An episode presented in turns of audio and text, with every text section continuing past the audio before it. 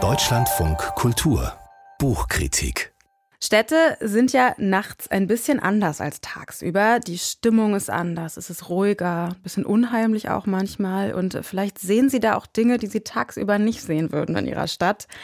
In Tokio zum Beispiel sieht man nachts Geschichten. Lara Siermann hat uns ein Buch mitgebracht, die solche Geschichten erzählt aus dem nächtlichen Tokio. Und alle hängen lose mit einem Taxifahrer zusammen. Das Buch ist von Atsuhiro Yoshida, heißt Gute Nacht Tokio. Und der Titel, der beschreibt wahrscheinlich einfach das Setting, oder?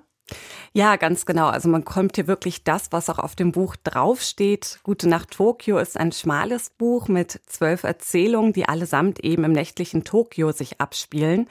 Zentrale Figur dabei ist der Nachttaxifahrer Matsui, der in jeder Episode einen anderen Protagonisten, Protagonistin beziehungsweise auch verschiedene durch die Nacht fährt, sich mit ihnen unterhält und ja, teilweise auch an ganz ungewöhnliche Orte bringt, wie zum Beispiel ein Nachtimbiss oder einem Kino, das eben nur nachts Filme zeigt. Wir lernen vor allem durch diese Taxifahrten den nächtlichen Alltag von Tokio kennen und eben auch Menschen, die diesen bestreiten und das aus ganz unterschiedlichen Gründen. Was sind das für Figuren, die wir da kennenlernen? Was haben die für Gründe, nachts unterwegs zu sein?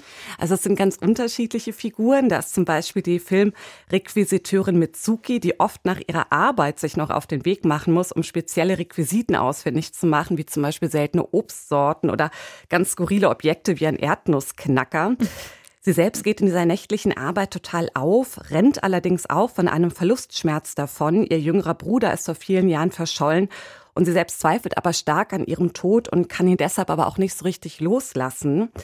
Wir haben aber auch noch andere Protagonisten wie Shuro zum Beispiel, ein bekannter Detektiv, ein Meisterdetektiv wird er mhm. genannt, äh, der sich in ein abgelegenes Kino fahren lässt wo unbekannte Filme seines bereits verstorbenen Vaters laufen, der jetzt kein wirklich erfolgreicher Schauspieler war, aber ebenso für seinen Sohn auch immer wieder aufersteht. Ähm, wir erfahren auch, dass dieser Detektiv als Kind knapp 20 Mal umgezogen ist und mhm. von jeder Wohnung noch einen Schlüssel hat. Also auch Shuro ist ein rastloser Mensch, der kaum zwischenmenschliche Kontakte hat und ja auch einen Beruf gewählt hat, der ihm enge Beziehungen eigentlich verbieten, weil er als Detektiv sehr auf äh, Diskretion eben auch aus ist.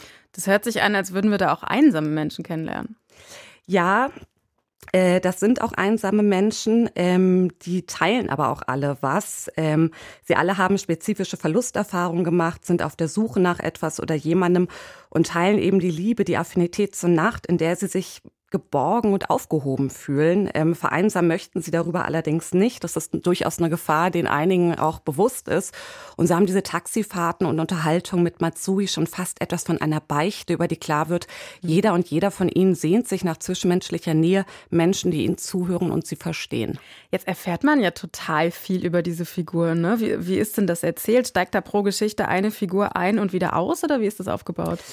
Äh, jein. Äh, einerseits ja, andererseits nein, weil diese Episoden auch miteinander und ineinander verwoben sind und ähm, eben auch die einzelnen Geschichten der einzelnen Protagonisten darüber auch weitererzählt werden. Und im Laufe dieser Erzählung lernen sich auch einige von diesen Figuren kennen und zwischen ihnen bilden sich teilweise auch zarte wie ganz enge Bände.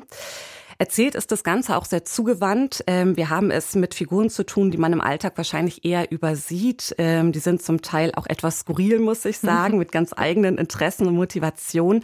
Was aber eben lange noch nicht bedeutet, dass sie nicht liebenswert sind. Im Gegenteil, das sind ganz feine, emotionale und empathische Protagonisten, auf die Atsuhiro Yoshida einen ganz warmen Blick hat. Also er erzählt von ihren Bedürfnissen, eben dem Wunsch, was ich eben schon mal gesagt hatte, nach zwischenmenschlicher Wärme und natürlich auch Liebe und gesteht ihnen diese auch zu.